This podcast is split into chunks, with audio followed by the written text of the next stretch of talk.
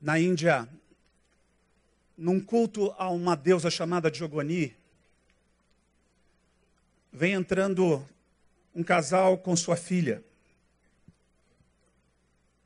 E esses, esses pais estão trazendo a sua filha como uma dedicação a essa deusa. O objetivo deles é deixar aquela menina de 10 anos no altar daquela entidade, porque a sua plantação de pimenta não está não está produzindo como eles gostariam.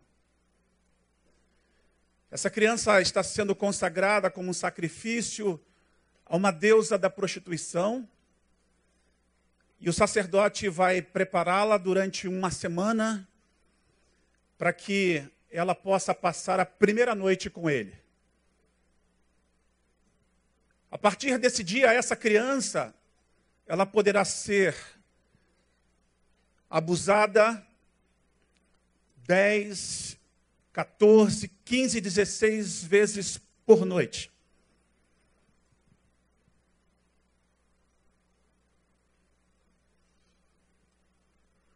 Eu não sei se isso choca você. Mas eu nunca em minha vida imaginei que eu pudesse viver os meus dias a ponto de saber que Deus poderia me usar para ser com vocês interventores nesse processo tão diabólico. Aos meus 15 anos de idade, a minha antiga igreja fez um acampamento diferente. Pela primeira vez, meu líder decidiu levar os adolescentes ao presídio da Ilha Grande, quando a Ilha Grande ainda tinha presídio. Quantos são dessa época e lembram que Ilha Grande fora um presídio? Meu pai não me deixou ir, ficou com medo. Mas houve uma segunda vez e ele então disse: Eu vou, eu vou ver como é, depois eu te levarei, se entender que dá para você ir.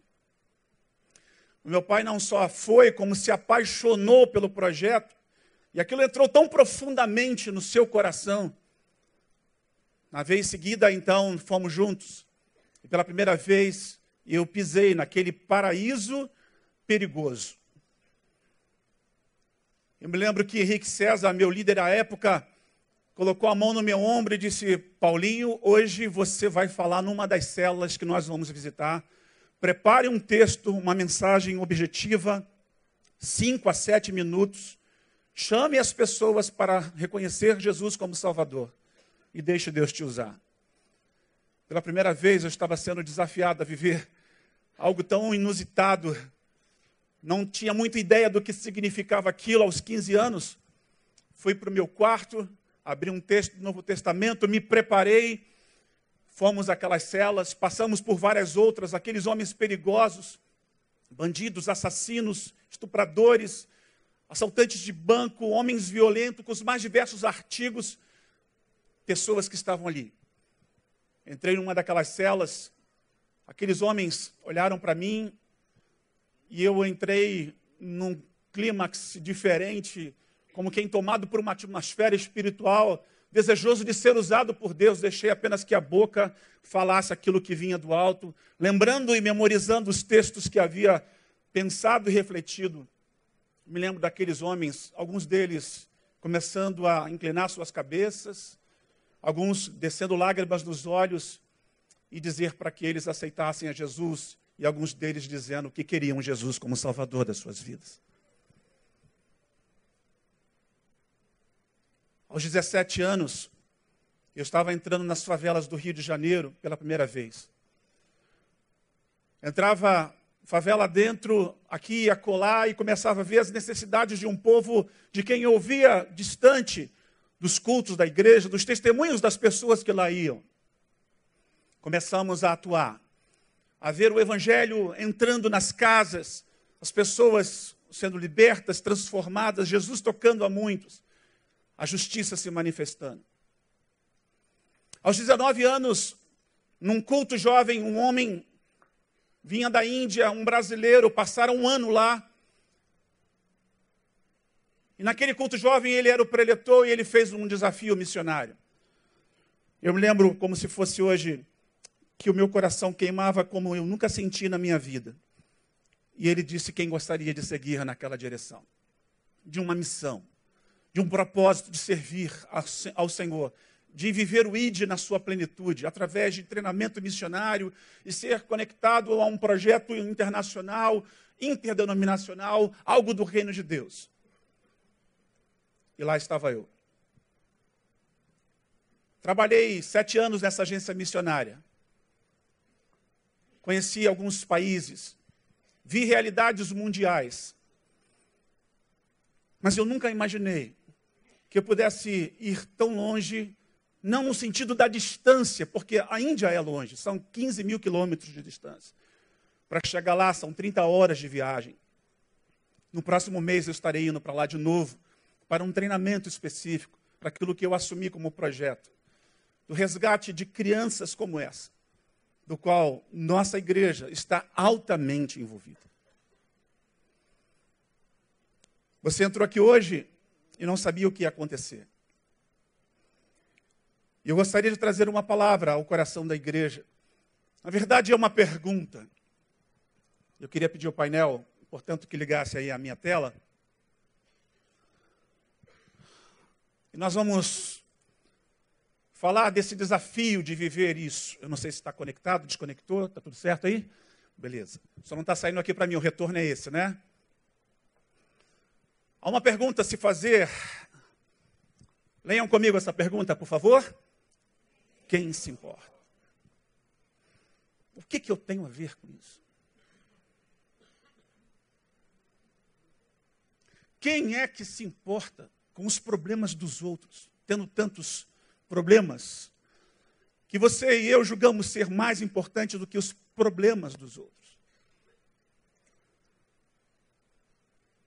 Vivemos dias maus, vivemos dias da frieza do amor. Alguns não perceberam, mas o amor já esfriou há muito tempo. Não há mais amor.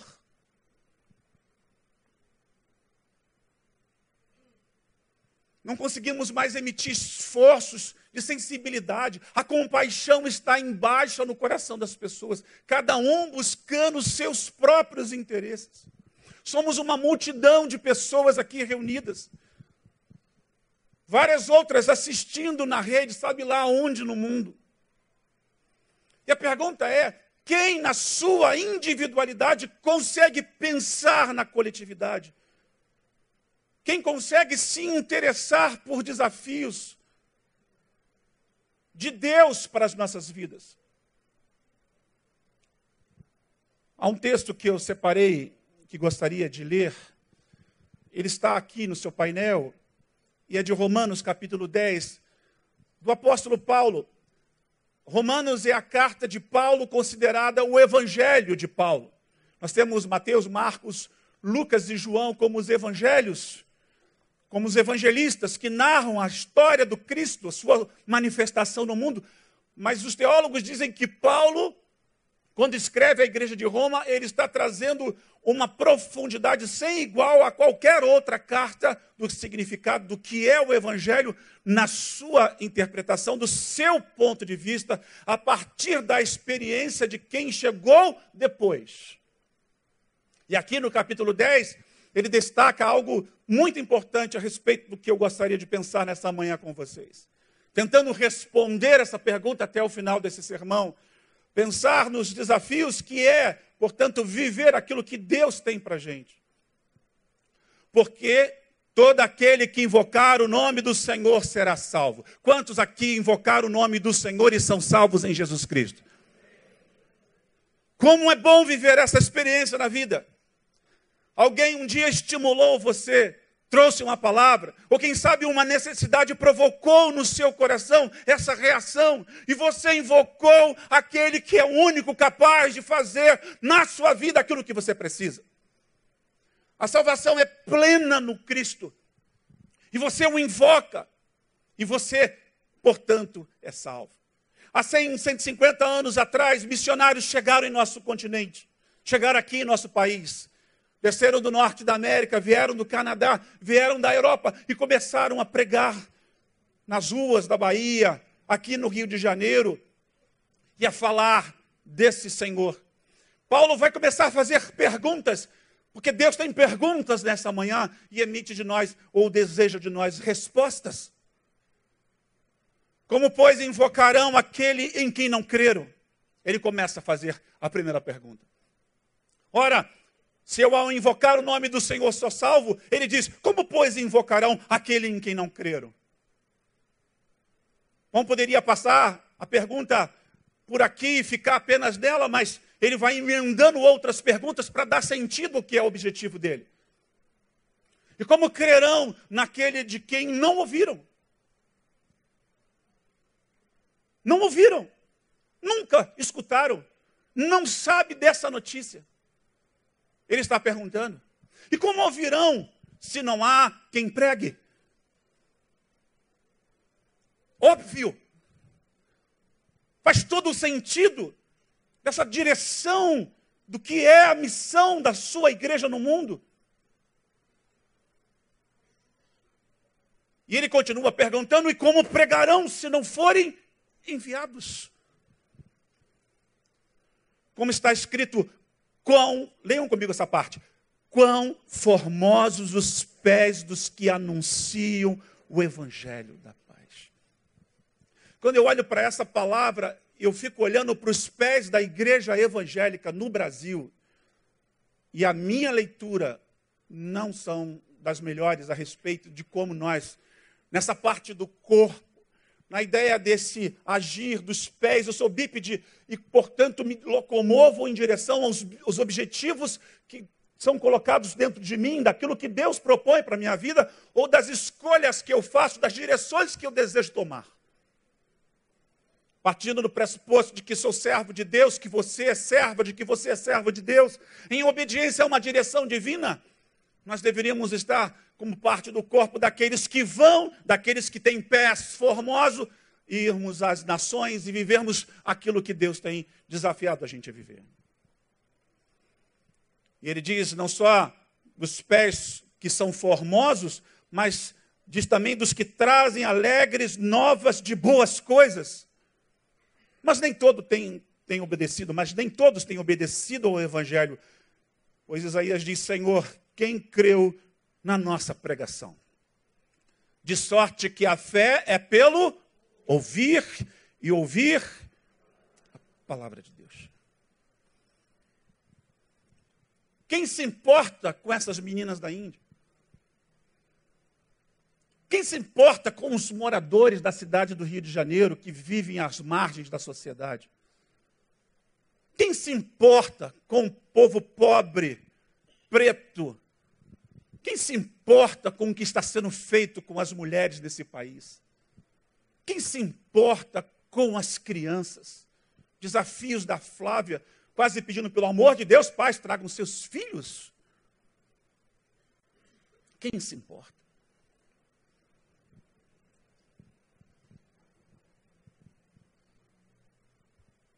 Quando eu penso em necessidades globais, num mundo de desafios, eu chego a alguns números aqui que gostaria de destacar para vocês. Nós temos hoje 7 bilhões de habitantes no mundo. Já está passado isso aqui, né? Tem mais um pouquinho aí, tem vários milhões já contabilizados. 2,3 bilhões são cristãos. 1,5 bilhão são muçulmanos. 971 milhões são hindus. 703 milhões são não religiosos. 626 milhões budistas.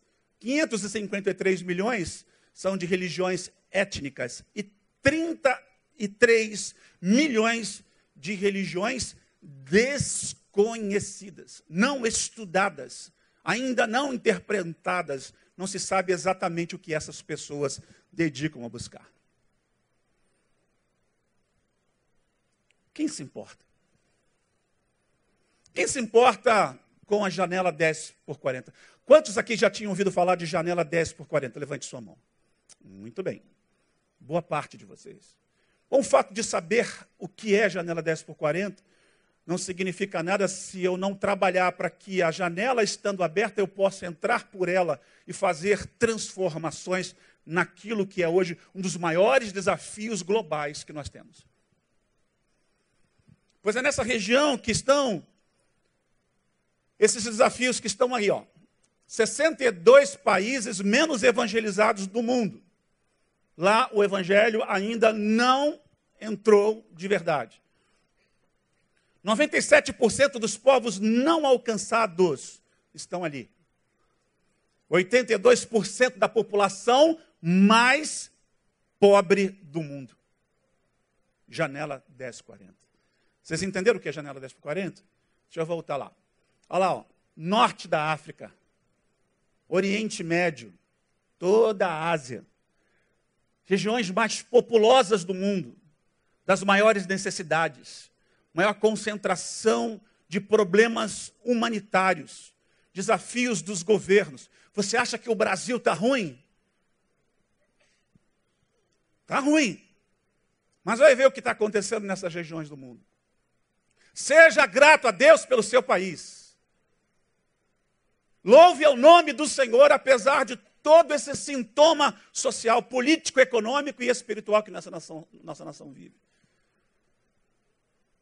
E entenda que esses lugares do mundo apresentam os piores índices de todas as categorias que se pode imaginar em termos espirituais, físicos, econômicos, sociais, como aí estão expostos.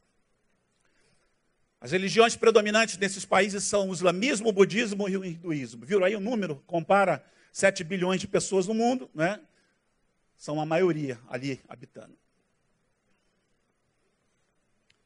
22 milhões de prostitutas se encontram nessa região. Essas meninas de quem eu estou falando nessa manhã, elas são encontradas do norte a sul, do leste a oeste da Ásia. Não só na Índia, em muitas das nações, mas principalmente ali naquela região da Índia. 520 milhões de favelados em condições subhumanas. Pessoas que estão agora andando e perambulando pela rua, procurando no lixo alguma alternativa para poderem comer.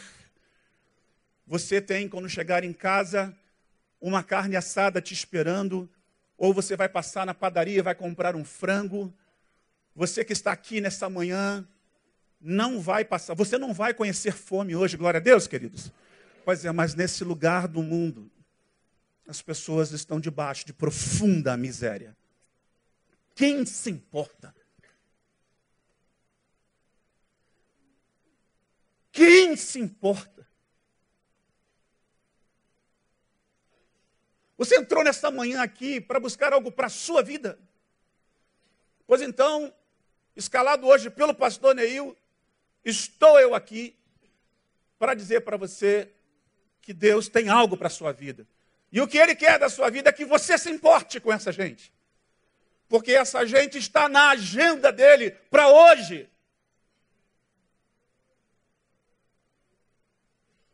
Isso é problema meu, é seu, é nosso, é da igreja.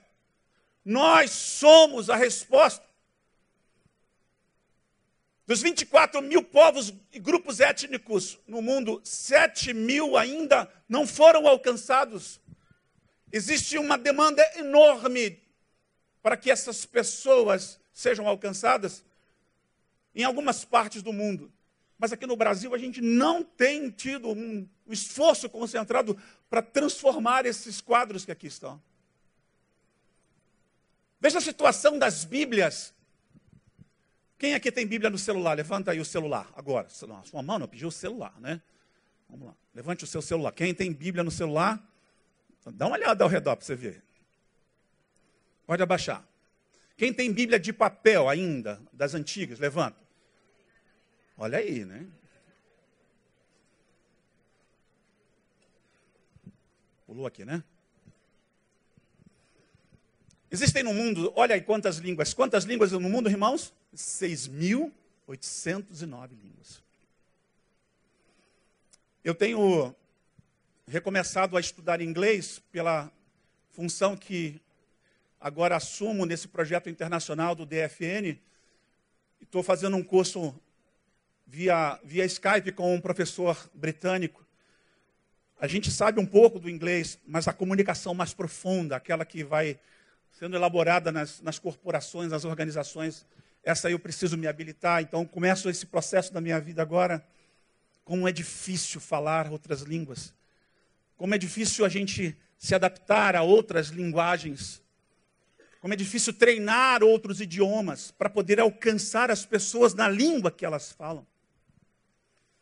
Olha quantos por cento da Bíblia tem traduzido, por exemplo, aí, ó. Só 333 dessas 6.809 línguas tem a Bíblia toda traduzida. Aí você vai vendo o percentual vai diminuindo. Trechos da Bíblia. Novo Testamento, 7% só. Das línguas quase extintas. Nada da Bíblia. Nada da Bíblia, 4.500 línguas ainda não tem sequer um versículo da Bíblia. Painel, dá para colocar aquele vídeo? Olha o que acontece na China. Irmãos, quando as pessoas recebem Bíblias por lá. É isso que importa. A fé vem pelo ouvir e ouvir. Mas como? Se não há ainda traduções para a maior parte das pessoas.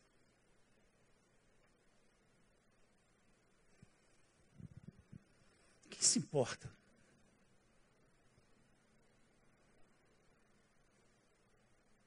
Quem se importa?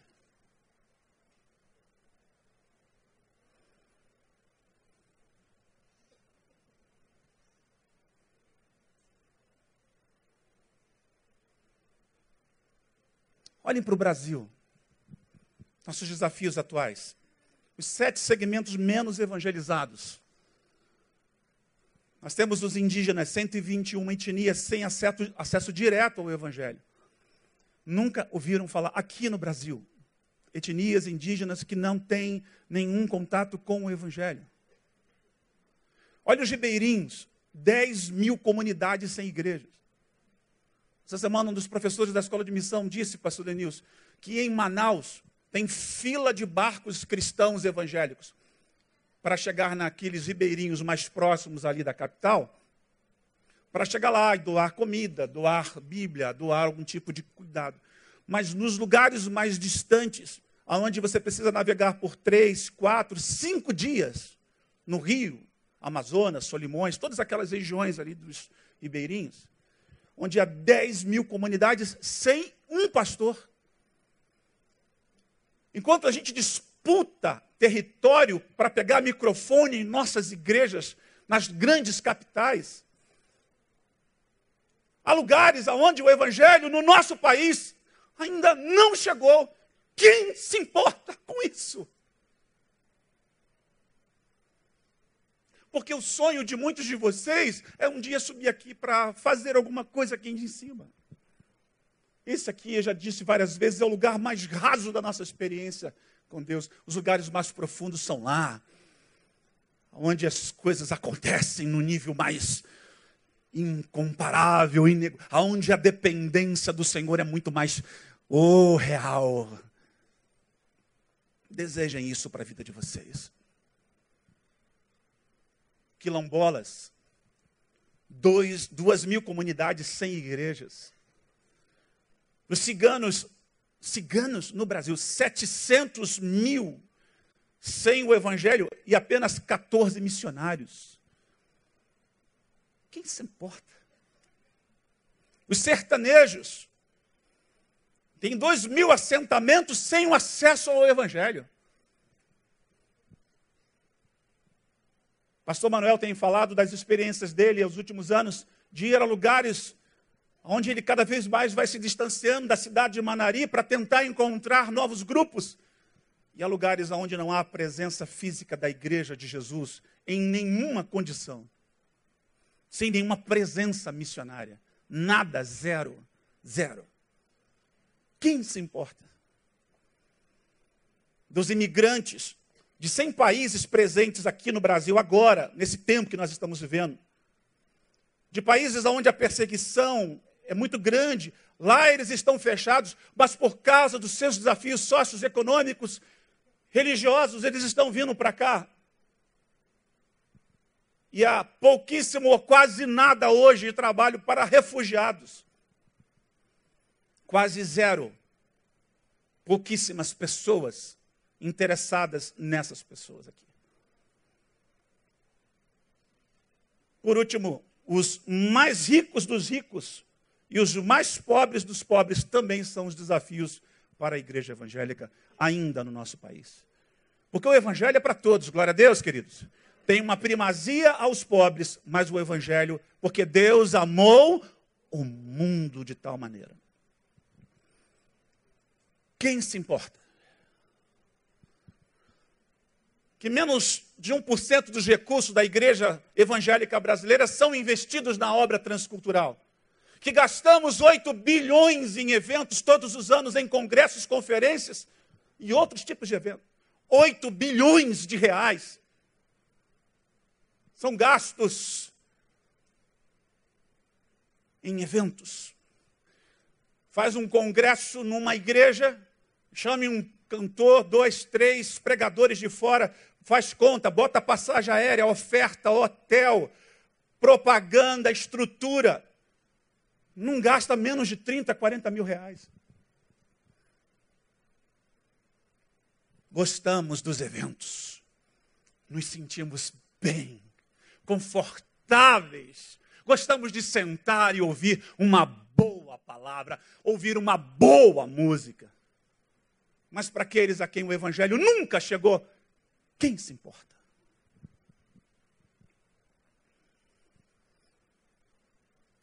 Uma igreja que investe apenas um real e trinta centavos por ano em missões, essa é a informação para a igreja brasileira. Centavos por dia. Eu não conheço um missionário que esteja com sustento completo. Eles estão lá com 60, 50, no máximo 70% do seu sustento, não é isso, Ronald?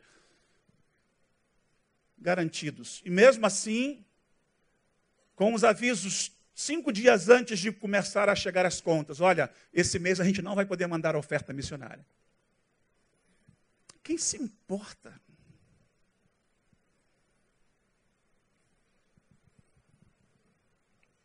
Nos últimos anos, como você pode ler aí, queda vertiginosa do sustento missionário.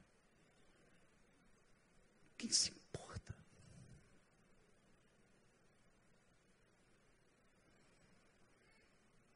Quanto vale uma vida, gente?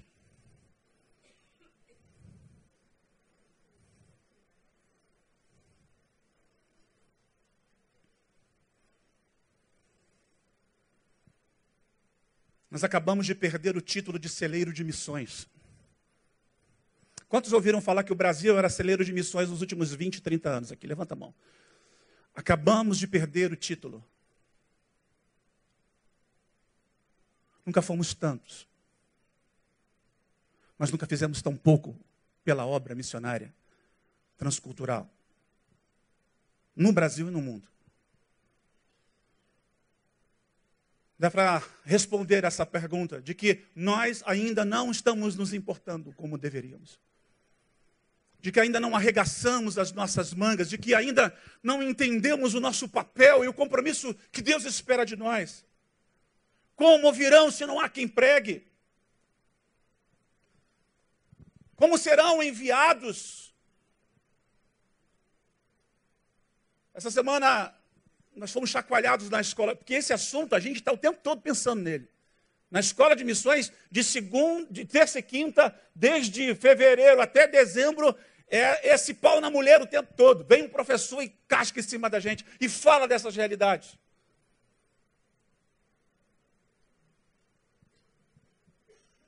O que, que isso tem a ver comigo e contigo? Tudo. Nós somos parte do corpo de Cristo. Somos parte de uma das maiores agências missionárias do Senhor Jesus no mundo, somos o maior país cristão de todo o mundo. Mas os números denunciam a nossa fraqueza, denunciam as nossas prioridades. Quando Jesus falou para que nós fôssemos lá em Mateus capítulo 28, ele estava falando sério. Ele não estava de brincadeira, gente. Ele estava falando sério ou não estava? Ele falou assim: se você quiser ir, tu vai, valeu? Se não quiser, tu fica aí. Não, é para a gente ir. Não há alternativa. Mas aí, pastor, a minha missão não é ir para lá. Querido, de alguma maneira a gente está indo quando a gente favorece que esses desafios sejam transformados a partir de pequenas atitudes de cada um de nós. Quando você começa a dar importância para o que é mais importante para Deus, você faz parte disso. E aproximando-se Jesus, falou-lhes dizendo: Foi-me dada toda a autoridade no céu e na terra, portanto, ide e fazei discípulos de todas as nações. A importância do ide continua plena dentro do coração de Deus, mas não mais da igreja evangélica. Quando a gente começa a ouvir essas organizações que estão trabalhando em conjunto para tentar organizar esse processo, porque a AMTB, que eu citei aqui agora, cujo Rodrigo fala ao nosso coração, dizendo que nós acabamos de perder o título de celeiro missionário. O que é um celeiro missionário? É um lugar onde se armazena as sementes para que elas sejam consumidas e, portanto, também multiplicadas. Alguma coisa aconteceu no celeiro. Ficou muita semente guardada. Deu umidade, estragou, apodreceu. Deu praga, talvez ratos entraram. E a gente pode começar a organizar essa palavra dizendo que o que está afetando o celeiro missionário da igreja, senão as teologias que estão sendo construídas. Essa semana, uma aluna de uma igreja neopentecostal, eu não sei como essas pessoas conseguem parar na escola de missão integral, né? Mas elas vêm. E eu as aceito. E é muito bom, porque a gente começa a ver como uma desconstrução. E ela virou para mim, pastor, tenta me explicar como é que eu faço para falar isso lá na minha igreja. Porque eles só querem saber de encontro, querem saber só de coisas que falam para dentro. Eu estou em crise, pastor, essa escola está tá mexendo comigo. Eu falei, filha, continua, porque você está no caminho certo. Alguma coisa vai acontecer com você. Eu não sei muito bem o que é, eu espero que seja uma coisa muito boa, porque normalmente é isso que é aquilo que a gente ensina aqui. Eu nunca tinha ouvido falar isso na, na minha igreja. Você acha que o que a gente está vivendo aqui em Betânia é uma coisa comum na média das igrejas brasileiras? Não é. Você sabe quantos ministérios de missões com equipes fortes, dedicadas, existem nas igrejas evangélicas brasileiras? O que há na média da igreja evangélica brasileira sobre missões é que agora, por exemplo, nesse mês, os batistas estão concentrados em fazer um esforço concentrado para dedicar a missões nacionais. Diz que algumas igrejas tem um culto de missões uma vez por mês, ou a cada bimestre, para de alguma maneira trazer consciência missionária.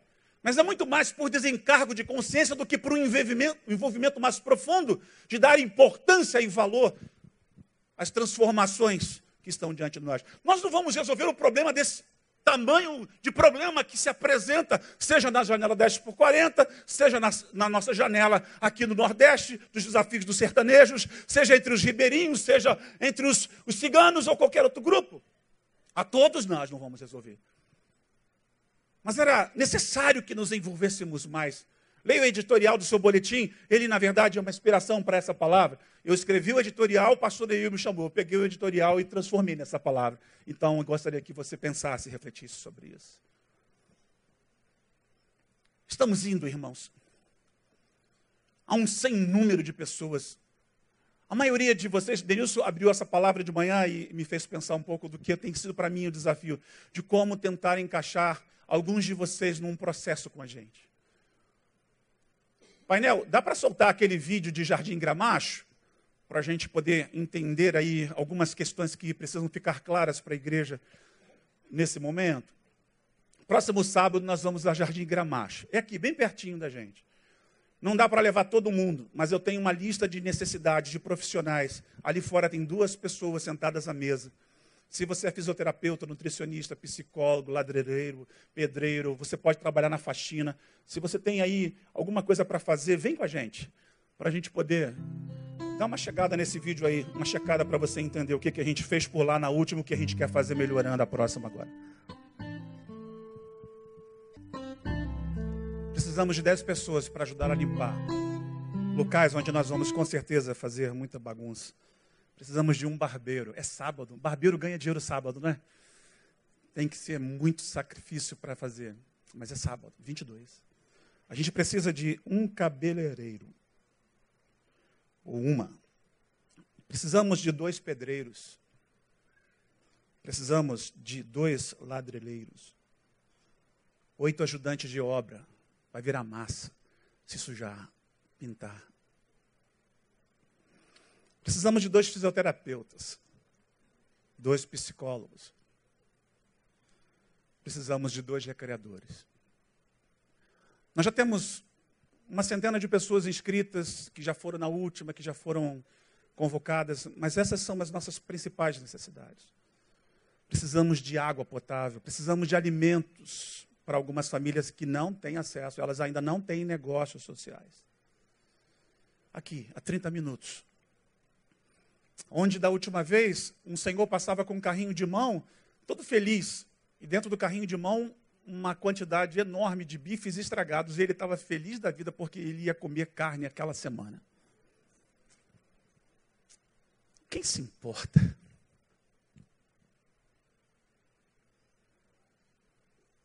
Quando eu olho os pedidos de oração que aparecem, de orações que aparecem para mim, das pessoas, quando eu penso nos meus, eu começo a olhar dizer, eu tenho necessidade. Quem se importa com tudo isso? Quem se importa com essa ideia de ir, de continuar fazendo esforços, sacrifícios para deixar zonas de conforto? Quem se importa de continuar seguindo numa dimensão, de uma missão difícil, árdua, de ir para o outro, porque ir para o outro é ir ao encontro de mim mesmo, porque na verdade eu me encontro, quando eu encontro alguém que no caminho tem menos do que eu, e eu posso ser um agente de transformação dela.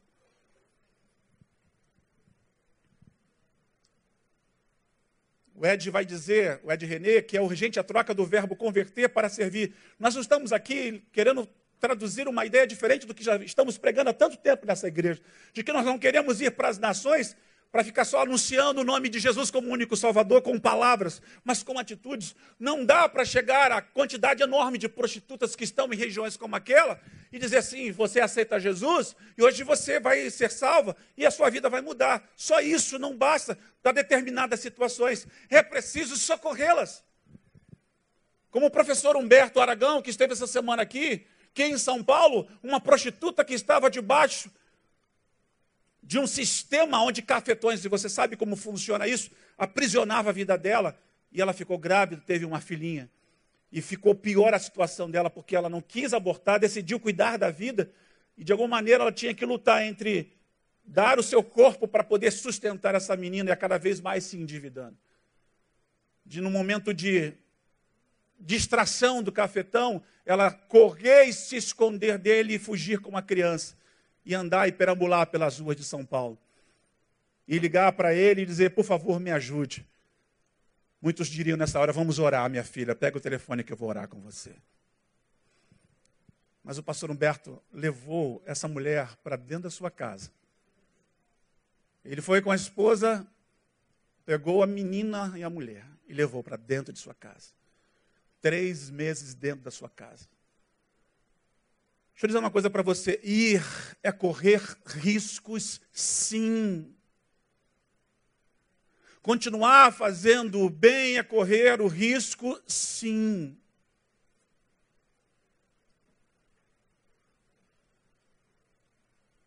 Quem se importa?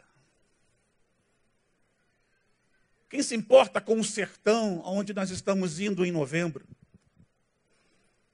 Quem se importa? Esses dias, uma, um vídeo que nós espalhamos aí na rede, nós precisamos de porquinhas. Entre muitas doações, estamos levantando cestas básicas com os pregadores do caminho.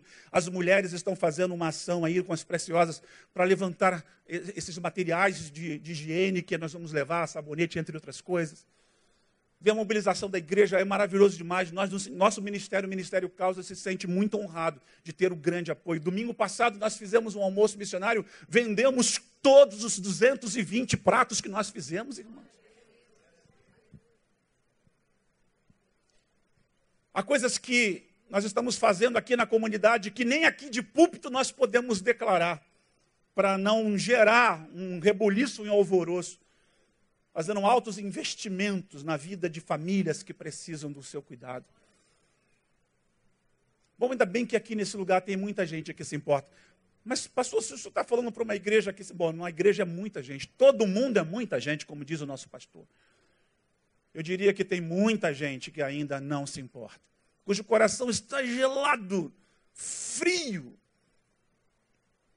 Mas eu queria te chamar para vir com a gente. Vamos para Manari, para o sertão. Vamos doar. Uma porquinha custa 150 reais. E aí uma menina escreve, mas como é que vocês vão cuidar de uma porquinha lá que não tem água no local? Nós não vamos dar porquinhas para quem a gente não entrega água. Nós entregamos caminhões, pipa, todo mês para várias famílias, para centenas de famílias que não têm acesso à água potável. Nós compramos um caminhão pipa em conjunto com a Igreja Batista de Moça Bonita para poder doar água, fazer chegar água àquelas pessoas. Nós estamos construindo a casa do pastor Manuel, que durante todo esse tempo que ele está lá, há 10 anos, construiu mais de 20 casas para as pessoas que não tinham acesso, e ele não tem a sua própria. E por dignidade, esse ano nós decidimos, vamos construir sua casa, pastor. Graças a Deus que a gente que se importa nessa igreja.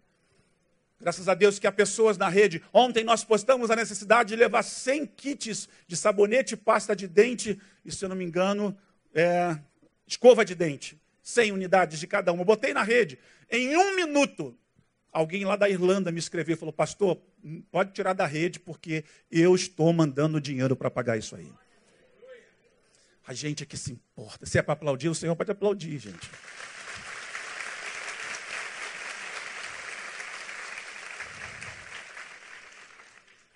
Quem se importa com o que o Casa Viva está fazendo na vida de tanta gente? Dia desses, era sábado, dez e meia da noite, eu não me lembro exatamente o que eu estava fazendo aqui. E eu passei e vi aqui, na mesma calçada, um salão de beleza, onde uma irmãzinha que foi lá no Casa Viva estudar e aprender a como fazer cabelo, ela se profissionalizou. Dez e meia da noite, guerreira, trabalhadora. Eu virei para minha família e disse: Olha, olha, olha que cena maravilhosa. Alguém que com dignidade está recebendo o cuidado de uma igreja que deu a ela a oportunidade de transformar o seu negócio em um negócio abençoado. Isso é negócio social, irmãos. Pode aplaudir o Senhor. São nossas startups, são nossas incubadoras. Betânia é uma incubadora de vida. Betânia é um lugar fértil para você depositar sua semente, para você ser semente de Deus, para você ir às nações. Agora eu vou à Índia em outubro só. Vou apenas com umas duas pessoas fazer um treinamento especializado para aquilo que nós vamos fazer no nosso país. Vou passar em Londres para o escritório internacional da nossa organização, teremos treinamento lá. Quando voltarmos, vamos organizar uma das maiores e melhores caravanas que nós já pensamos em organizar para fevereiro do ano que vem, levar um bom grupo de pessoas para ir à Índia e ver com seus próprios olhos o que são meninas resgatadas das trevas nesse nível de profundidade, de significado de libertação. Quando Jesus falou lá em Marcos, ele disse que nós deveríamos pregar e que nós expulsaríamos demônios. Os demônios são muito mais do que espíritos que estão alojados em pessoas que fizeram seus pactos. São espíritos que muitas vezes estão dentro dos pecados estruturais de uma sociedade. Ir e expulsar das nações essas coisas. Tem demandas muito mais do que em nome de Jesus sai. É em nome do Jesus que é justo, que pratica a justiça. Cantando a canção que a gente gosta muito de cantar na nossa igreja, eu estava aqui pensando em todo esse quadro que nós estamos vivendo, dessa palavra que viria depois. Teu reino sempre eterno, firmado em misericórdia, justiça, igualdade, bondade e fidelidade. Quais são então, Marcos? Misericórdia, justiça, igualdade, bondade. Esses são os fundamentos do reino. Você já pensou na sua vida quanto de exercício de misericórdia do que você pensa a respeito das questões políticas, sociais, econômicas? Do que há de misericórdia nas ações daqueles a quem você segue? De igualdade, de compartilhamento de vida, de bondade. O ID envolve tantas coisas. O tempo não me permitirá, já está acabando para aprofundar essa palavra, mas queria vir aqui nessa manhã como quem faz um ajuste nesse finzinho de ano, setembro chegou, e a gente caminha agora para outubro, novembro, dezembro, e ainda há tantas missões que essa igreja vai fazer. Envolva-se. Envolva-se com os músicos de nossa igreja que estão saindo para cantar nos hospitais. Envolva-se com os homens que estão indo para o farol da noite. Envolva-se. Envolva-se com o Causas que está agora indo para Jardim Gramacho. Envolva-se. Se importe. Porque o Deus que nós servimos se importa. Ele está sensível, o seu coração continua sendo um coração misericordioso. E ele tem como método você e eu para que a gente vá e faça alguma coisa, faça diferente. Uma palavra como essa demandaria uma série de coisas. E a primeira dela que eu gostaria de dizer é: quantos estão dispostos a dizer, Senhor, eis-me aqui, envia-me a mim? Quem se importa? Porque alguns poderiam dizer assim, nessa hora, eis-me aqui, envia-me o meu irmão.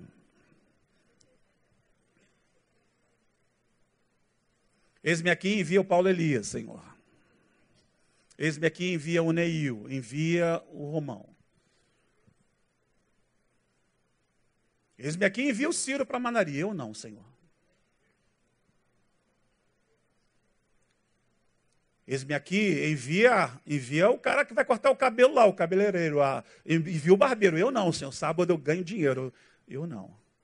Você já pensou em abrir mão de um dia da sua profissão? Separar uma parte das suas férias para o Senhor? de colocar os seus talentos, os seus dons à disposição de Deus, se sentir útil. Gente, não há nada mais gostoso e agradável do que ser um servo nas mãos do Senhor, ser um, um, um vaso. Eu estou com sede, o copo está aqui, Denilson abasteceu o copo para mim, já bebi a minha primeira porção. E ser um vaso. Estar à disposição para descedentar alguém. Você não é a água, você é apenas um copo, onde Deus deposita o que Ele desejar porque a glória é dele. Você e eu somos frágeis. Nós quebramos, nós rompemos. Nós precisamos ser limpos, porque nosso vaso às vezes está sujo. Mas Deus, nessa manhã, diz que Ele pode limpar a gente e fazer a gente útil de novo. Quem se importa com a janela 10 por 40? Pastor, estou preocupada com uma janela de alumínio que eu vou colocar na minha casa. Quem se importa? Pastor, eu estou preocupado com o quartinho, o puxadinho que eu vou fazer. Pastor, eu estou preocupado com o carro zero que eu vou trocar daqui a pouco. Quem se importa?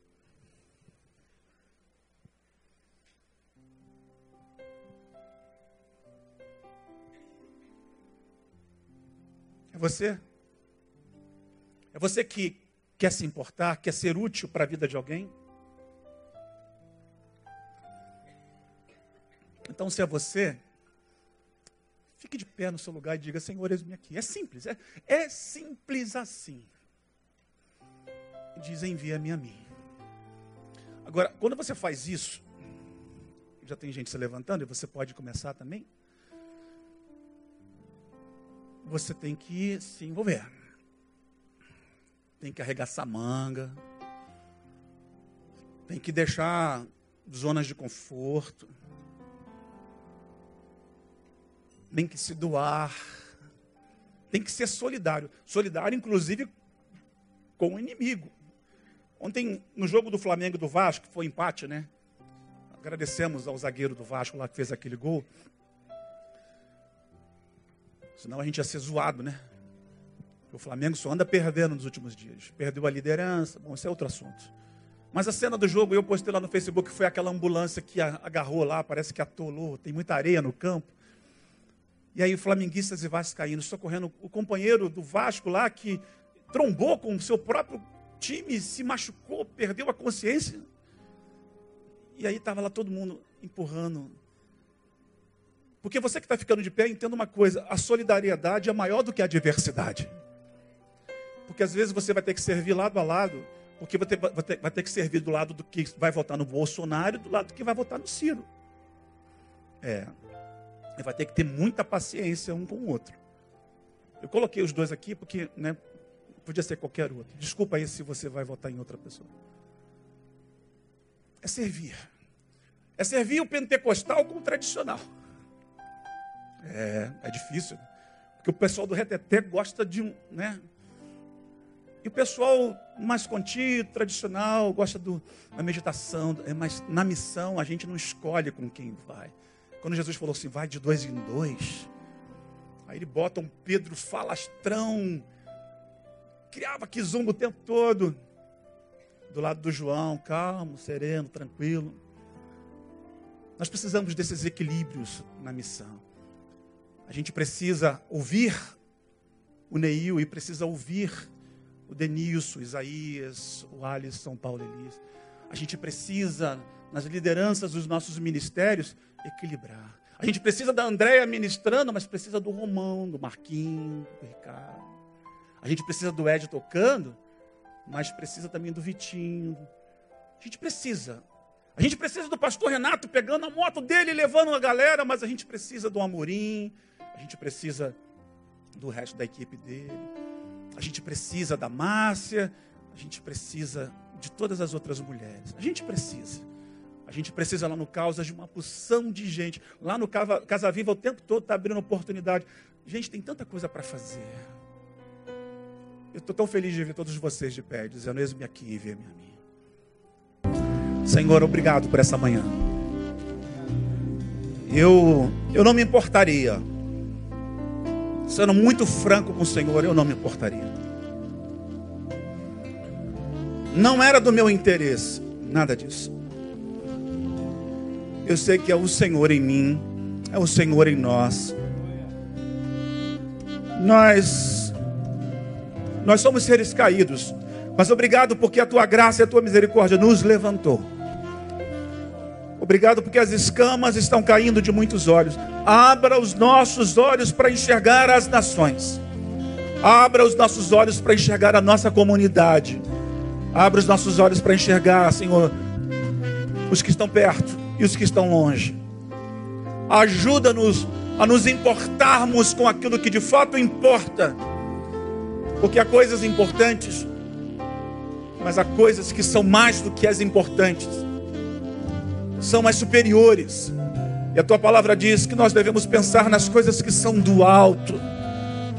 E do alto o Senhor nos traz essa palavra para nos lembrar de que o ID não é uma opção, é uma direção. É a partir de quem te ama, de quem diz ser seguidor. É a partir daqueles que de fato invocaram e reconheceram o Deus que está indo o Deus que enviou o seu único filho como o maior missionário que a história já recebeu nesse planeta. E nós, como seus seguidores, temos ouvido na sua palavra hoje. No final de cada evangelho, o ID está posto. Ajuda-nos. Ajuda-nos a enviar aqueles que vão pregar, para que muitos possam ter acesso à tua palavra. Queremos, como igreja, ser muito mais usados pelo Senhor e ousados no Senhor para ir às nações, para onde o Senhor quiser nos levar. Fala a direção do teu corpo nesse lugar. Fala o coração do teu filho, pastor Neil, e ao conselho de líderes nas muitas direções que ainda iremos para o mundo afora.